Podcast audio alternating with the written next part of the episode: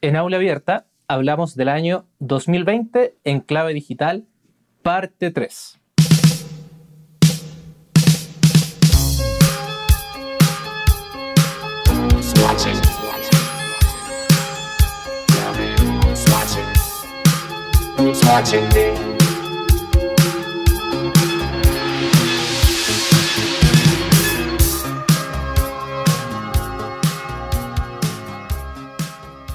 A algunas personas no les gustan las vacunas porque dicen que tienen un chip que las puede rastrear y recopilar su información personal. Pero, ¿de verdad es necesario un chip en una vacuna para hacer esta vigilancia digital?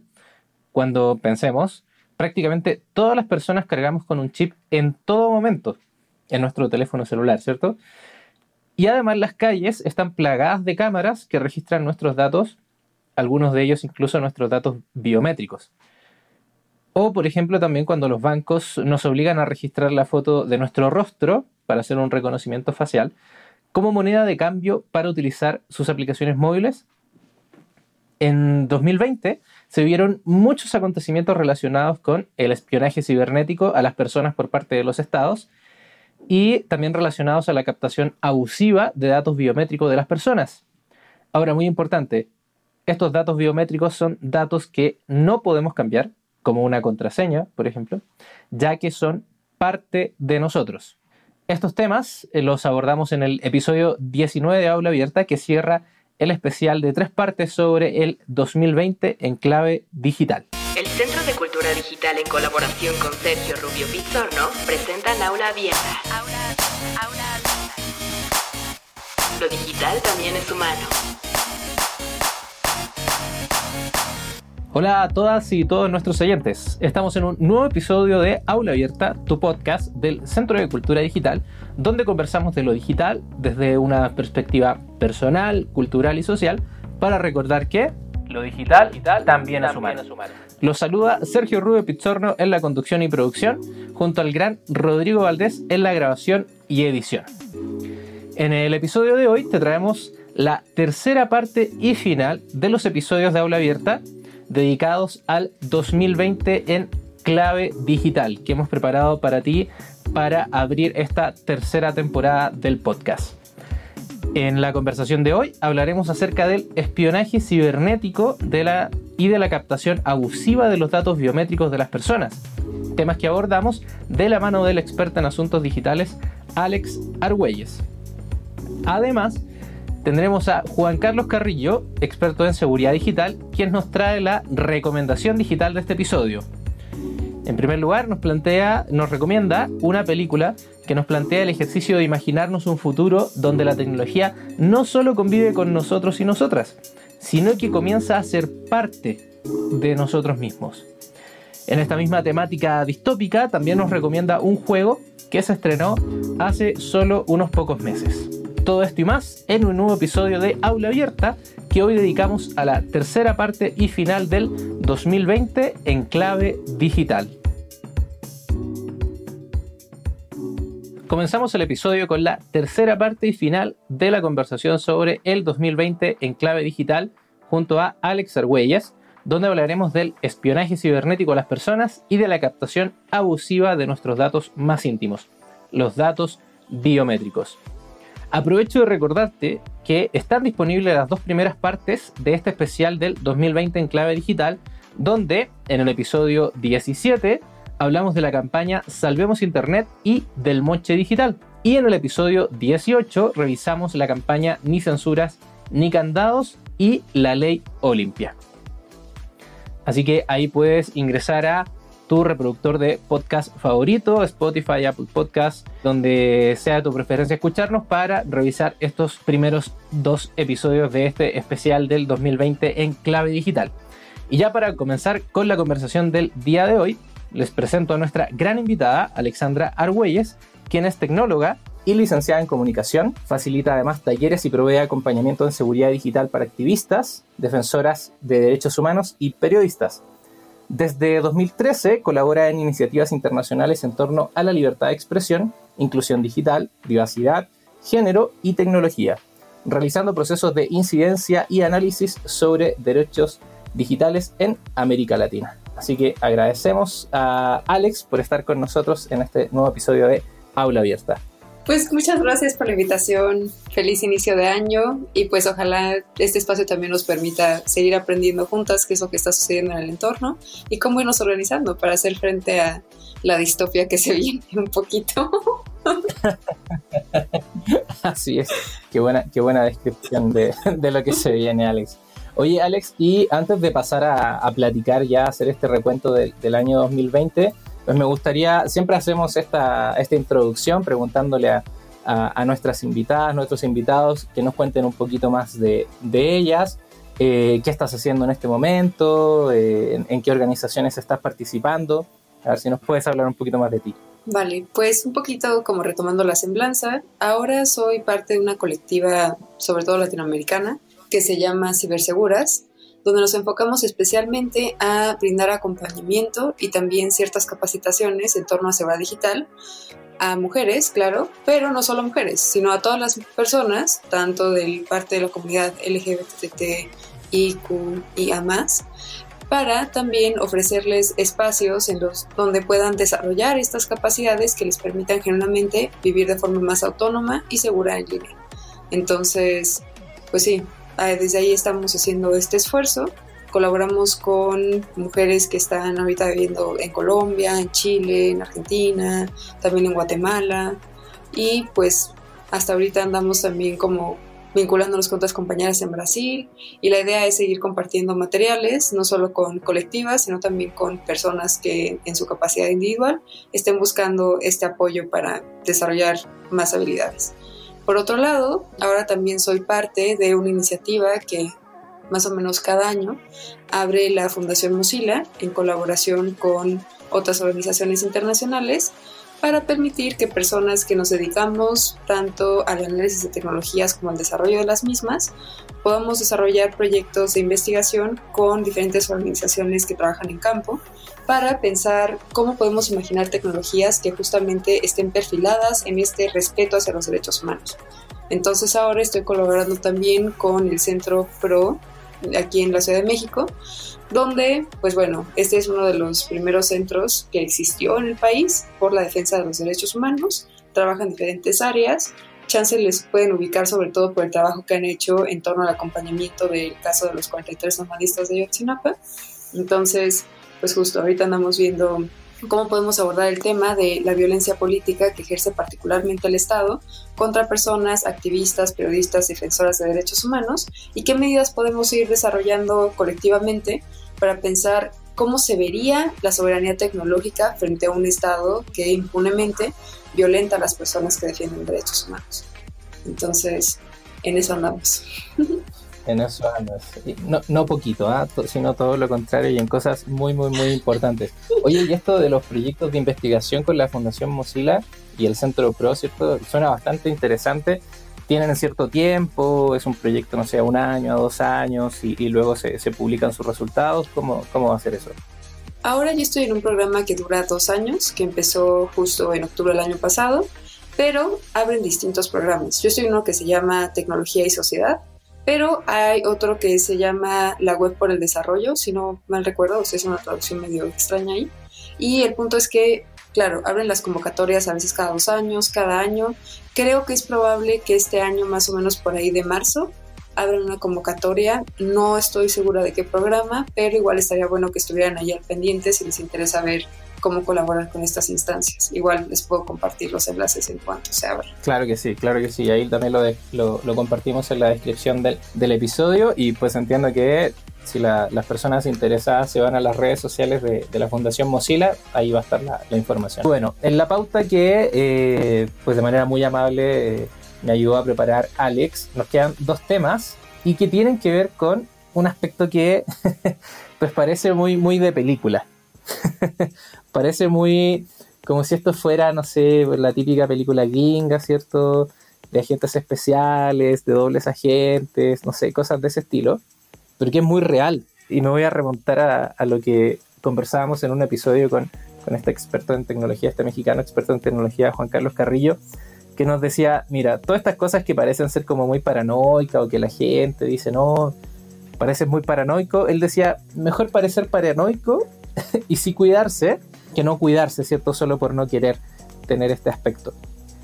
Así que pues le vamos a pedir a Alex que nos, explique un poquito acerca de estos espionajes cibernéticos por parte de los gobiernos que tiene que ver con, bueno, con, lo que se destapó hace algunos años de, de, este software Pegasus, ¿cierto? Y que pues ahí van cambiando de nombre los software, las empresas, pero más o menos hacen lo mismo, ¿no?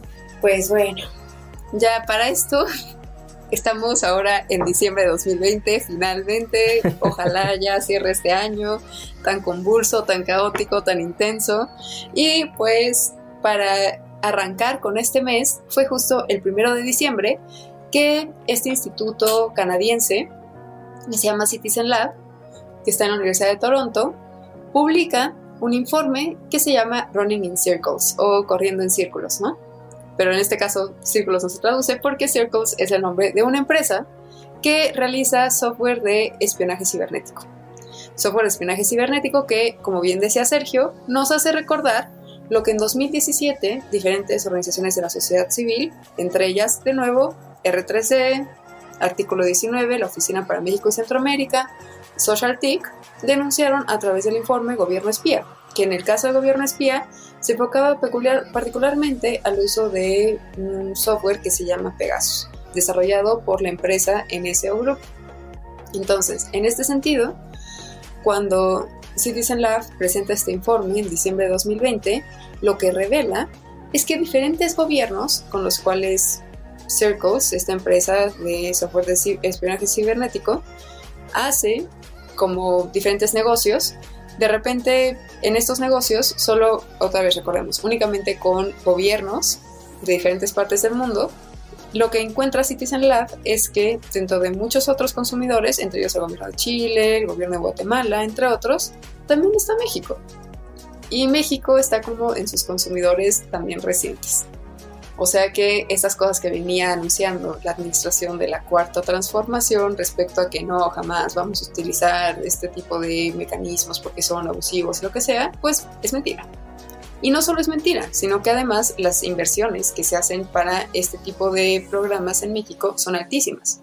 Pensemos que el informe que presentó Citizen Lab había gobiernos internacionales que en nuestro imaginario son gobiernos hiperautoritarios y gobiernos que tienen muchísimo poder pues, ¿cuál fue nuestra sorpresa al darnos cuenta de que el gobierno que aparentemente más, más sistemas de esta empresa ha comprado es el gobierno mexicano, haciendo inversiones millonarias, y no millonarias en pesos, sino peor, millonarias en dólares, para justo seguir consolidando estos programas de espionaje cibernético que son altamente sofisticados, al grado que permiten hacer ataques hiperdirigidos para justo buscar personas específicas por las cuales quieren tener acceso a su información o violentar su privacidad para saber qué es lo que están haciendo. Entonces aquí hay una breve reflexión.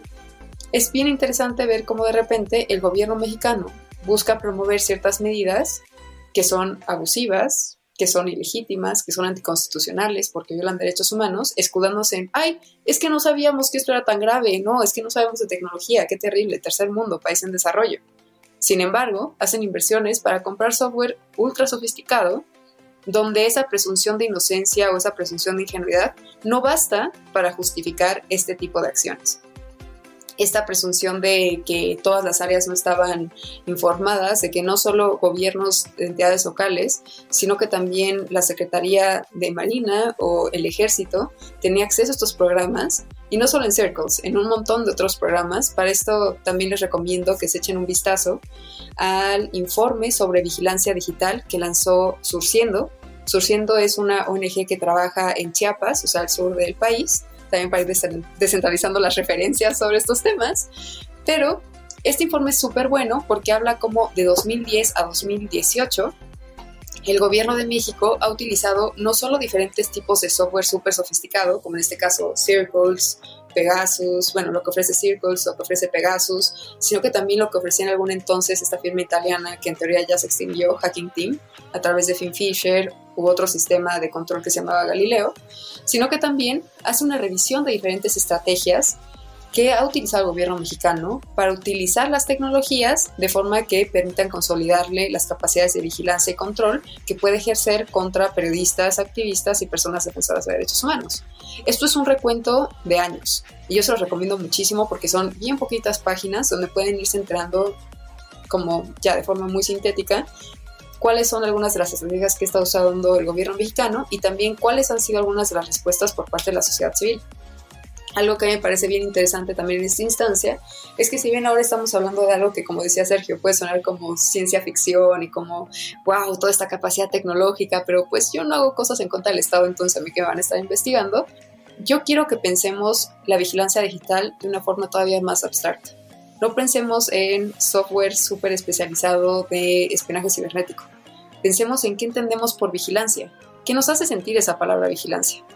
Y luego de repente, chance salgamos a dar una vuelta a nuestra cuadra y veamos cuántas cámaras vemos que están implementadas en nuestra calle. Que veamos si es posible diferenciar si esas cámaras son únicamente cámaras de vigilancia o si son cámaras de vigilancia con reconocimiento facial y reconocimiento de placas, como las que ya se han implementado en la Ciudad de México, por ejemplo, pero no solo en la Ciudad de México, también en estados al norte y al sur del país, y no se han instalado uno o dos, se han instalado miles a finales del 2018, nada más imagínense, en la central de abastos se han implementado más de 3.000 cámaras de reconocimiento facial con reconocimiento de placas. Central de abastos, ¿por qué? Porque claro, la central de abastos de la Ciudad de México es uno de los principales puntos de intercambio comercial. De ahí justo se abastecen un montón de negocios, llámese desde supercitos, la tiendita de la esquina, hasta el restaurante más fancy. Entonces, pensemos en estas cosas y pensemos cómo la vigilancia digital no solo es en estos programas hiper específicos y sofisticados con los cuales el Estado claramente está invirtiendo cantidades ridículas que debería estar invirtiendo para facilitar el acceso a la salud de miles de personas en el país. Sin embargo, todos estos fondos se destinan a hostigar, acosar, amedrentar y censurar personas que trabajan en la defensa de derechos humanos, por un lado, y también para implementar estos mecanismos de control en el espacio público que, como bien decía Sergio, nos afectan a todas las personas que además también se van consolidando con otras estrategias como esta cédula de identificación digital que todavía a finales del año pasado estaba como en esta onda de veremos por implementarse y claro, un montón de personas de nueva cuenta de la sociedad civil hemos saltado para decir como, oigan, esto es ilegal, no puedes como centralizar este consumo abusivo de datos personales sin siquiera tener como las medidas necesarias para salvaguardar la protección de la identidad de las personas, por un lado. Y por otro lado, también recordemos que en diciembre se estuvo, bueno, finales de noviembre y también todavía inicios de diciembre, discutiendo este registro del Renault, que es un registro que se implementó hace un montón de años. Si no mal recuerdo, también fue por ahí de 2004, pero no estoy segura. Pero total, el punto es que el Renault es este registro a través del cual se le exigía a todas las personas poseedoras de sistemas de telefonía móvil, o sea, celulares, que vincularan su SIM, que es esta tarjeta que permite como tener un número propio, a su identidad, o sea, registrar el SIM con tu CURP. Entonces, la teoría era que este registro, en aquel entonces, iba a permitir que hubiera un, pues, o sea, que se redujera toda esta ola de extorsión telefónica que se estaba propagando en el país. Sin embargo, a un año de su implementación, los resultados fueron que la extorsión telefónica se había incrementado porque era fácil aplicar mecanismos de sustitución de identidad y de repente las personas que, bueno, cuya identidad había sido suplantada eran criminalizadas por acciones que nunca habían cometido. Y como era muy difícil regular si se había cometido o no, si era una falsa presunción de inocencia o no, este registro lo extinguieron. Esta medida ya la habían aplicado, resultó que fue ser súper falible y la quitaron. Y ahora, años después, intentan revivirla porque se dan cuenta de que mágicamente vuelven a incrementar los índices de extorsión a través de teléfono, pero también a través de mecanismos digitales. Y tal vez el Estado no se ha cuestionado que es probable que estos índices de extorsión también hayan incrementado porque el Estado empieza a como consumir un montón de datos de identidad sobre las personas sin tener las salvaguardas necesarias y además sin atender un problema que afecta a todas las áreas de gobierno que tiene que ver con la vinculación del crimen organizado en las instancias federales. donde de nueva cuenta, claro, son los mismos criminales los que efectivamente realizan esas situaciones de extorsión, secuestro express, fraude bancario, llámenle como quieran, quienes tienen acceso a toda esta información porque son parte del gobierno.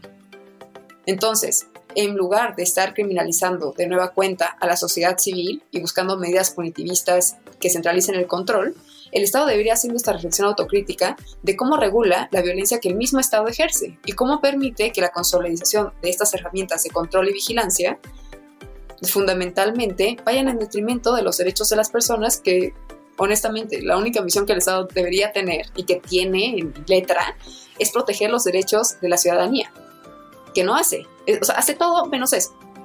Entonces, pues sí, o sea, finalmente cerrando 2020, nos quedamos en esta nota de que algo que nos suele mucho es darnos cuenta de que los derechos humanos siguen siendo tomados como una especie de moneda de intercambio, como una especie de eslogan político que puede utilizarse cada seis años y de repente mandarse una carpeta, mientras que lamentablemente se lucra cada vez de forma más desfachatada con la necesidad que tenemos las personas de tener aunque sea un resquicio de seguridad frente a un futuro tan incierto, donde no solo es la crisis económica, sino que es una crisis generalizada en la que no sabemos qué va a pasar con este contexto tan complicado y de repente cuando buscamos ciertas medidas que nos puedan permitir tener un poquito de estabilidad, el Estado nos ofrece con eslogans súper bonitos de que es por nuestro bien, de que claramente somos una sociedad paternalista a la que el Estado le conviene tenerlos bajo su control, de repente va a promover todas estas medidas que en lugar de permitirnos construir nuestra autonomía, nuestra soberanía desde una perspectiva de derechos humanos, lo que están provocando es que finalmente no podamos utilizar la tecnología, ni siquiera podamos desplazarnos o realizar nuestras actividades sin saber que estamos siendo, más bien, con la conciencia de que no estamos siendo vigiladas todo el tiempo por un gobierno que sospecha de nosotros, un gobierno que nos criminaliza y un gobierno que claramente, por lo menos desde que asumió la presidencia Andrés Manuel López Obrador, no ha demostrado que tiene un compromiso genuino por cambiar las cosas que los gobiernos anteriores habían implementado para seguir estigmatizando, violentando y sobre todo aprovechándose de la necesidad de la gente. Entonces, lamento mucho que no estemos cerrando este 2020 con una nota más amena, pero creo que a pesar de todas estas cosas súper distópicas y terribles de las que hemos hablado, es bonito pensar que existen espacios como este, donde podemos hablar de estas tecnologías y justamente encarar todas estas cosas terribles que tienen para ver cómo podemos organizarnos y hacerles frente. Lo peor que podemos hacer es quedarnos calladas, es quedarnos sin actuar, es mostrar apatía cuando el Estado muestra cada vez que no tiene miedo de implementar estas medidas tan abusivas de forma tan impune, nos toca a nosotras como ciudadanía organizarnos, levantar la voz y recordarles que el Estado trabaja para nosotros. Entonces, ¿qué vamos a hacer para retomar nuestro poder? Pues ahí, está el llamado de, Alex y, lo repito, es un, es un llamado, ¿cierto?, a, ser conscientes, a, a estar pendientes, un llamado a la acción no nos estaba contando el tráiler de una, de una película que estaba contando la historia de Corea del Norte, sino que es justamente lo que ha estado pasando en, México, ¿cierto? Y, México como representan también de los países latinoamericanos durante el año 2020 y lo que también se nos, se nos, viene para, el, para este año 2021. Hay una de las cosas que, que sí me, me, hizo mucho sentido cuando nos contabas, Alex, esto de asociar tu SIM, o sea, el chip de tu teléfono, a tu número de identificación, que aquí en México es el CURP o el IFE, en Chile es el RUT y así en los distintos países. Y que entró en vigencia, lo hicieron, luego se dieron cuenta que no servía para nada, o sea, lo que, que dijeron, nos va a servir para reducir las extorsiones, pues mentira, muy falible, ayudaba, ¿cierto?, a que se pudieran hacer más eh, suplantaciones de identidad. Es, es lo mismo que pasa con lo que mencionabas de las cámaras de, seguridad en las calles. O sea, no, y eso está súper recomprobado. Más cámaras de seguridad no quiere decir que vamos a tener mayor seguridad en la calle. O sea, son otras cosas las que, las que necesita la ciudadanía y las sociedades para brindarle una seguridad y además una sensación de seguridad a sus ciudadanas y ciudadanos. Y por ejemplo, ahí recordaba, y aquí quiero contar el caso, que es algo que a mí me gustaría que, Alex nos pudiera decir un poquito su opinión, y es esto del reconocimiento facial. Yo ando enojado desde hace varios meses por estas cosas de que te toman tus datos biométricos, así, pero, por ejemplo, tú vas al SAT aquí en México, ¿cierto? Este sistema tributario, y te toman una foto de tu iris. O sea, tú no puedes registrarte en el SAT sin tomarte esa foto. Entonces, estás obligado, por algunas personas estuvimos obligados a hacer eso, no pudimos decir que no. Ahora, eso por parte del SAT. Ahora también están esta gente de los bancos en México, bueno, y digo México, pero también en, Chile también hay varios informes respecto, y, en otros países de Latinoamérica, de que están así, pero dele, que dele, que el reconocimiento facial, que el reconocimiento facial, y para qué. Y ahora en México, los bancos, para tú poder utilizar sus aplicaciones, te están pidiendo de manera insistente y majadera que te tomes una foto, incluso lo ponen así, tómate una selfie, ¿cierto? ¿Y cuál, es, cuál es la excusa? Te dicen que si en algún momento se llega a perder tu teléfono, tienes algún problema e instalas esta aplicación en otro dispositivo móvil, van a utilizar tu carita, ¿cierto? Para comprobar que eres tú. Entonces aquí mucha atención a todas nuestras oyentes, nuestras y nuestros oyentes. Eso suena muy bien, o sea, si, lo vemos, es un discurso bonito, nos quieren proteger, etc. No obstante, pues nos hemos dado cuenta, gracias a estas organizaciones de la sociedad civil en las cuales participa Alex y nos cuenta de ellas, que en realidad no es así, ese no es el verdadero objetivo, ese no es el propósito.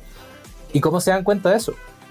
Porque ese reconocimiento facial no sirve. O sea, hay personas que han dicho, oye, instalé la aplicación en otro teléfono, qué sé yo, y no reconocía mi cara.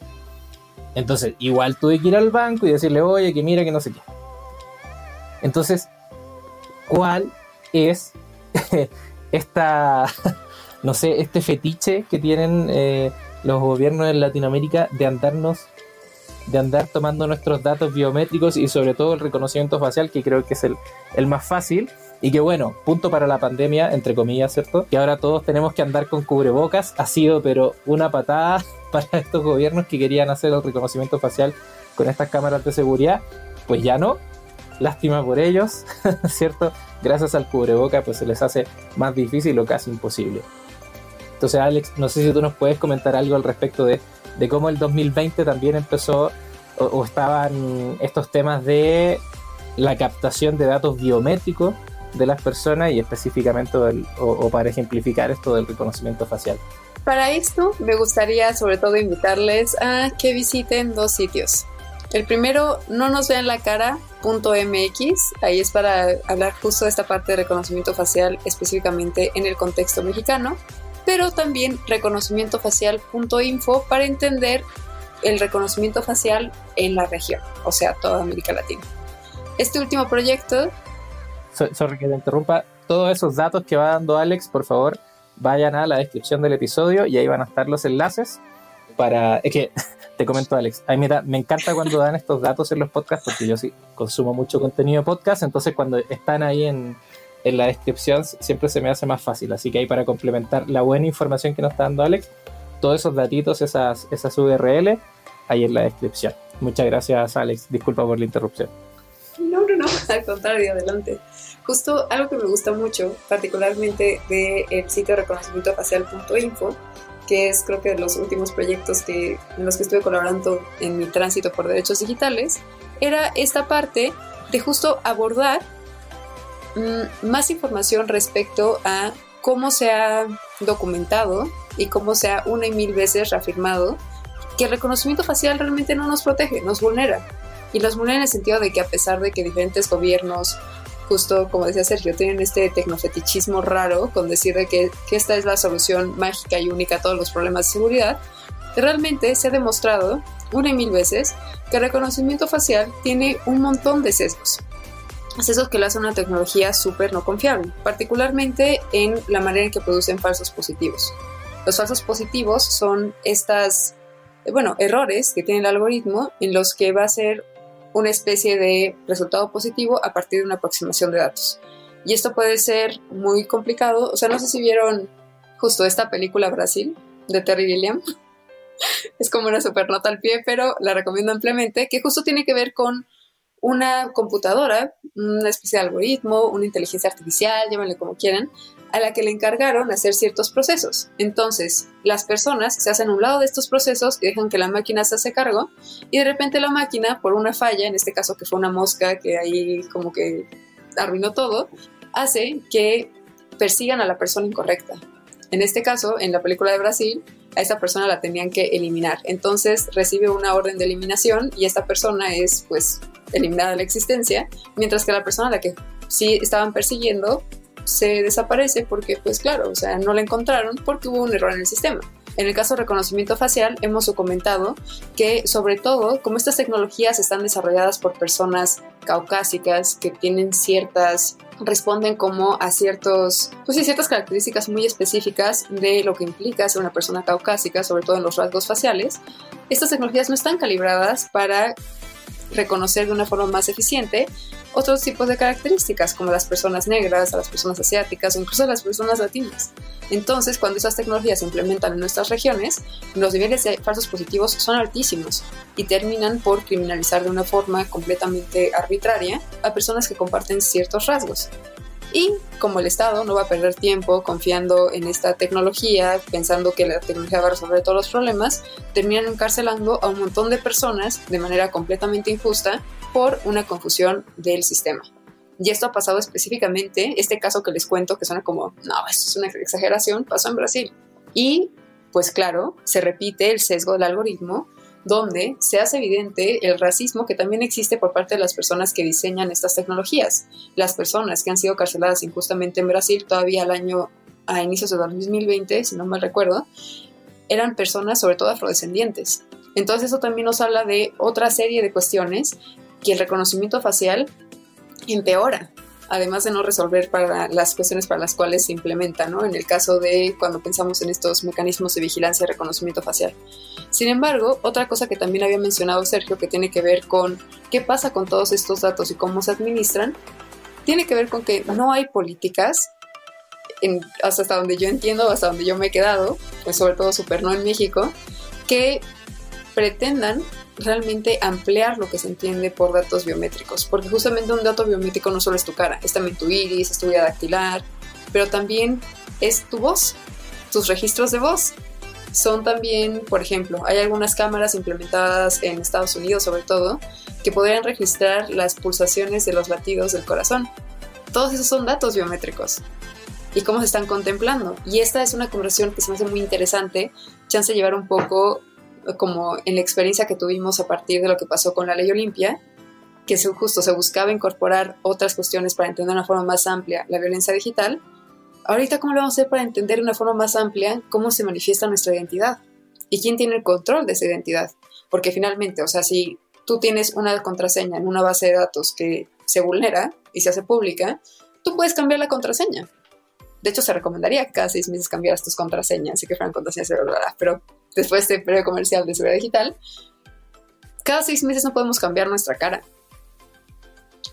Entonces, si el Estado ha demostrado una y mil veces ser incapaz, porque también justo en esta onda del Renault, que ya recordé, se implementó entre 2010 y 2011, no 2004, perdón por este viaje en el tiempo, pero justo algo que a mí me hace muy interesante es que la base de datos que había recuperado el Renault, donde aparecía el número, la culpa asociada y por ende la identidad que era propietaria de ese número de teléfono, estaba en venta en internet.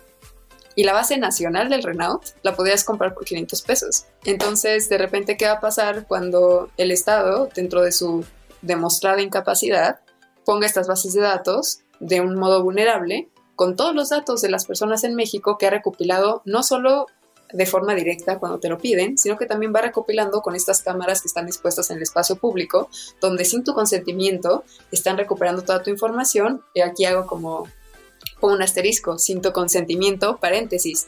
Pensemos otra vez en la violencia digital por parte del Estado. Esto es violencia. Tú no estás consintiendo que se recopilen tus datos, tú no sabes dónde están almacenando esos datos, tú no sabes quién tiene acceso a esos datos. Lo que sí sabemos es que hay personas que son parte del Estado, que también son parte del crimen organizado, que los índices de violencia no están bajando, que hay persecución que se hace directamente a personas que son activas políticamente respecto a las violencias que ejerce el Estado y que continúan siendo victimizadas en un país donde los índices de censura y violencia son altísimos, no solo contra periodistas y defensoras de derechos humanos, sino también contra las mujeres y las personas de identidades sexo diversas, de género diverso. Entonces es bien importante tener en cuenta que, como también ya decía Sergio, todo esto que hemos hablado suena desalentador, suena grave, suena lejano a nosotras, pero cada vez está más cerca y no importa el discurso con el que se nos venda, las tecnologías son parte de nuestro día a día. Y hasta cierto punto sí es nuestra responsabilidad enterarnos de cómo podemos participar activamente para que estas tecnologías sean herramientas para nuestro desarrollo y no sean utilizadas como instrumentos de control en nuestra contra. Entonces, pues sí, yo agradezco mucho que tengamos este espacio de habla abierta. Espero no haberles mareado con todo este rato que hemos hablado de estas cosas y de verdad espero que si se enojaron, todo ese enojo, toda esa rabia, toda esa curiosidad que tal vez tengan ahora, se traduzca en acciones y que sepan también que no están ni solos ni solas en esto. Habemos un montón de personas que llevamos rato partiéndonos la cabeza en estos temas y estamos ansiosos de conocer otras propuestas, otras formas de atender estos temas y también recibir más energía, porque solas y de poquitas no vamos a poder.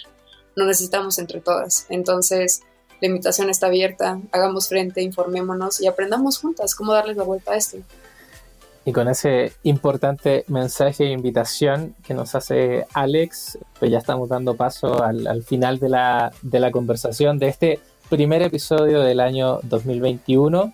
Y yo también me quiero sumar al, al, a este mensaje final que nos da Alex. Si bien hablamos de varios problemas, de varias situaciones, de varios casos que pasaron en México, en, en, Latinoamérica respecto de leyes, reformas, uso de datos, etcétera, etcétera, pues fíjense que también en respuesta a eso, y esto fue algo muy bonito que, nos dijo Alex en la conversación, en respuesta a todas estas situaciones de injusticia y violencia, fue la sociedad que se organizó, ¿cierto? A través de diferentes organizaciones que empezaron a compartir, que se empezaron a juntar, ¿cierto? A conformar estos colectivos, a unirse, a luchar en conjunto, a compartir, a conocerse, y, ha funcionado, o sea, han generado presión, una buena presión, obviamente, están pendientes de lo que pasa, entonces ya no es que en cualquier momento pues se van a aprobar leyes así ultra injustas y que nadie se va a enterar simplemente cuando ya nos toque y nos enteremos de que cometimos algún delito o alguna infracción, ¿cierto? Sino que hay personas que están preocupadas de eso, que están haciendo de cajas de resonancia de todas estas cosas que están pasando y que están ahí, o sea, también esto es un llamado de atención a las autoridades, de decirles, oye, hay personas que están día a día poniéndole ojo y mucho ojo a lo que están haciendo. Entonces, eso nos da una sensación, a mí, más que una cámara de seguridad, me da una sensación de seguridad que existan organizaciones de la sociedad civil como las que nos ha estado comentando Alex, eso me da una sensación de seguridad en estos ambientes digitales. Así que ahí también dejar ese mensaje positivo de que estamos comenzando este año 2021, se nos vienen bastantes desafíos, bastantes temas interesantes también en el ámbito de lo digital y que no estamos solas, no estamos solos, como nos decía Alex. Y, también pasar a, pasar a la acción, no solo ahí, como decimos en Chile, no solo patalear, sino que después de que nos enojemos y, y, estemos ahí con el pataleo, pues también pasemos a hacer, a hacer algo. Y por último, y quería terminar ya con esta reflexión, que es algo que a mí me parece muy bonito comentarlo y es, fíjense que Aula Abierta es un podcast donde conversamos de lo digital desde una perspectiva educativa, ese es nuestro eslogan, ¿cierto? Pero fíjense que cuando hablamos de lo digital, y, que Alex nos ha ayudado a hacer este gran recuento que ha hecho ella de todos los hechos digitales del año 2020, con otros eh, que incluso se, se remonta a años anteriores, fíjense que esto de lo digital no tiene solo que ver con las máquinas, no tiene solo que ver con los circuitos, con los fierros, ¿cierto? Tiene que ver con las personas. Entonces acá quería terminar con, con esta reflexión de que lo digital, en un sentido muy amplio, lo digital también es humano. Y que ahí también están las personas. Y por eso es importante tener estos espacios para poder conversar acerca de este lado humano de lo digital. Y qué bueno haberlo hecho con Alex en este primer episodio. Así que Alex, te agradezco mucho. Ya para terminar, porque llevamos un montón de rato hablando para que puedas hacer tus cosas.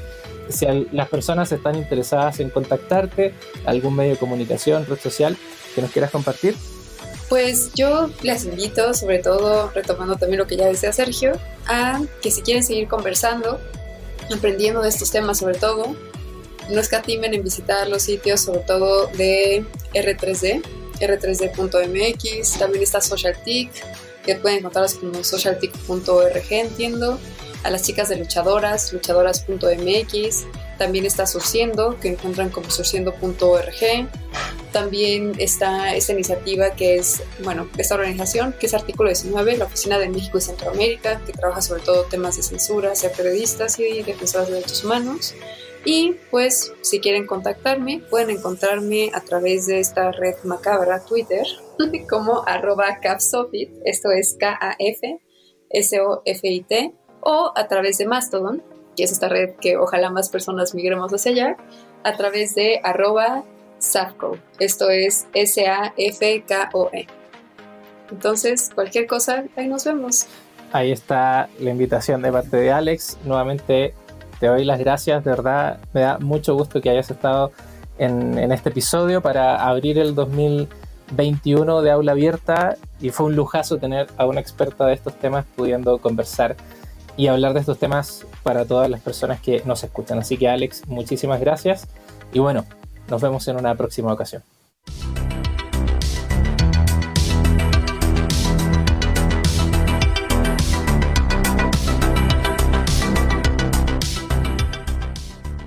En la recomendación digital de hoy, Juan Carlos Carrillo nos trae dos recomendaciones que nos invitan a reflexionar sobre los dilemas éticos y morales del uso de la tecnología digital, a través de pensar un futuro donde estas tecnologías formen parte de nosotros, de nuestros cuerpos.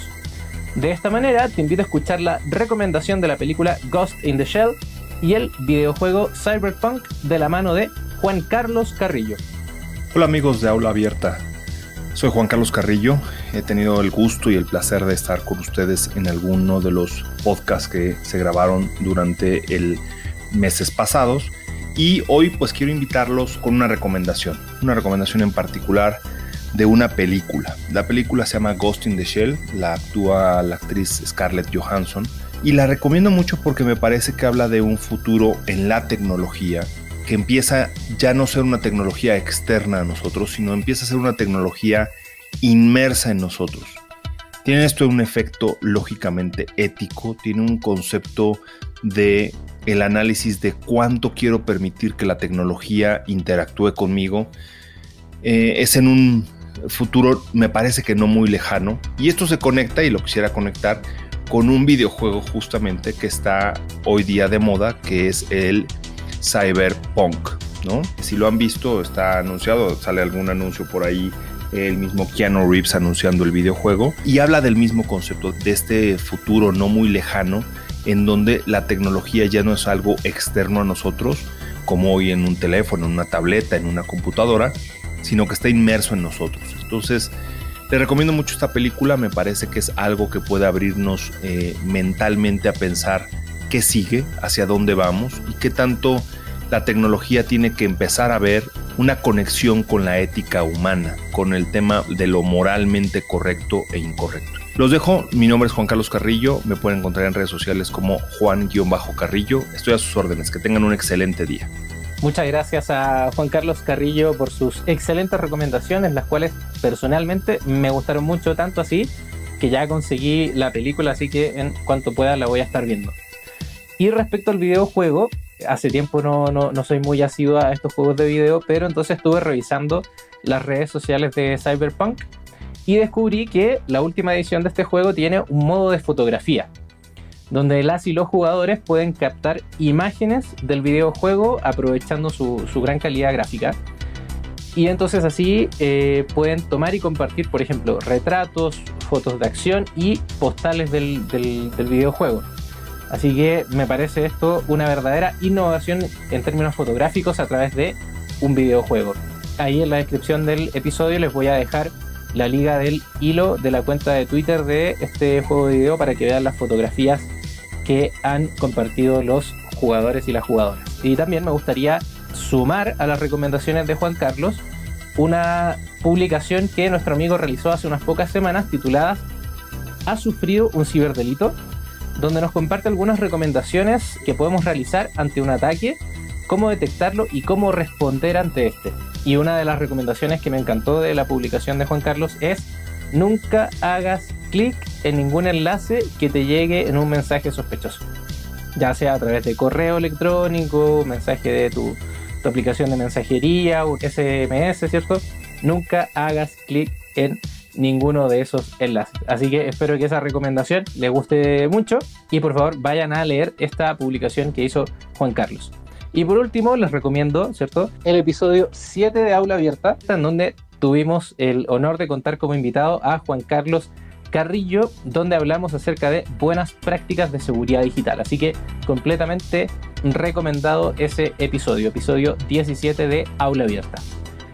Recuerda que en la descripción de este episodio podrás encontrar los enlaces para acceder a la información de todas las recomendaciones para que puedas acceder a ellas de manera fácil y sencilla. Finalizamos este episodio dándote las gracias por acompañarnos una vez más en el podcast Aula Abierta. Si quieres contactarte con nosotros, nos puedes escribir en Twitter a la cuenta arroba aulaabiertapod, arroba aulaabiertapod POD o también a mi cuenta personal que es arroba Sergio Rubio. Al inicio, en vez de S, es con Z, arroba Sergio Rubio. Y también nos puedes escribir por correo electrónico a la dirección aulaabiertapodcast.gmail.com. Te recuerdo que nos puedes encontrar en tu aplicación de podcast favorita. Búscanos como Aula Abierta en Spotify, Apple Podcasts, iBox, YouTube y SoundCloud. Suscríbete a nuestro podcast en cualquiera de estas aplicaciones para que te enteres de todas las novedades del programa. Nos escuchamos en una próxima edición de Aula Abierta. Hasta luego y gracias totales. Escuchaste Aula Abierta, una colaboración del Centro de Cultura Digital con Sergio Rubio Pizzorno. Lo digital también es humano.